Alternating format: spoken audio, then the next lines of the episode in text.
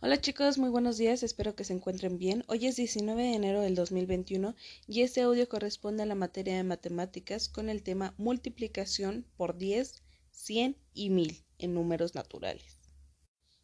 Cuando se multiplica un número entero por 10, el resultado tiene las mismas cifras que el número entero más un cero a la derecha. Si se multiplica por 100, el resultado tendrá dos ceros a la derecha del número entero. Para la multiplicación de un número por mil, el resultado incluirá tres ceros a la derecha después de las cifras. ¿Y cómo vamos a identificar cuántos ceros necesitamos colocar a la derecha después del número que estamos multiplicando? Pues muy fácil, solo tenemos que identificar cuántos ceros vienen en la multiplicación. Ejemplo, si tenemos 2 por 10, ¿Cuántos ceros tiene el 10? 1 exactamente. Entonces pasamos el 2 por el que estamos multiplicando y pasamos un 0. ¿Sale?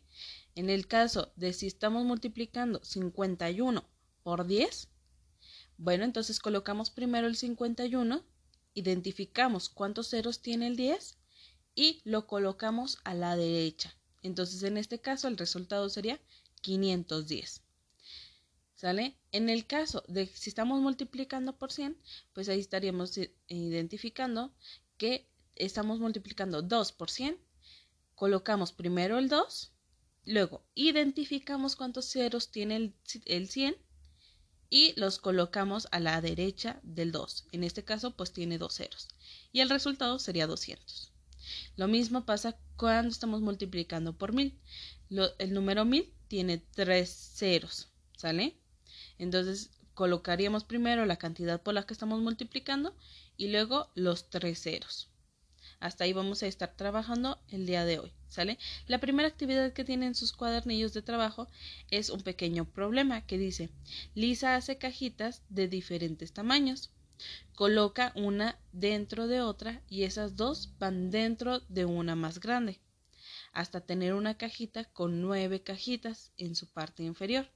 O sea, en total toman, suman 10 cajitas que Lisa vende para regalos en 100 pesos. ¿Sale? Entonces, la primera pregunta dice, ¿cuántas cajitas debe fabricar Lisa si, los si le hacen regalos o si le hacen un pedido de 79 regalos? Bueno, en este caso tendríamos que multiplicar ese 79 por la cantidad en que los vende. ¿Cuánto sería? Pues serían en Digo, no, no por la cantidad en, la que las vende, sino en 10, porque si le están pidiendo 79 cajitas, pues recordemos que cada cajita, cada conjunto son de 10, entonces 79 lo estarían multiplicando por 10 y la forma más fácil de obtener este resultado es colocando primero el 79 y luego identificando cuántos ceros tiene el, el 10. En este caso tiene un solo cero, entonces se coloca después del 79 un solo cero a la derecha. ¿Sale? Entonces, como resultado tendríamos 790 cajitas, tendría que estar fabricando Lisa para poder hacer ese pedido. Ustedes van a tener que dar respuesta a las demás, igual multiplicando de 10, porque es el total de cajitas que tiene que realizar para obtener un regalo.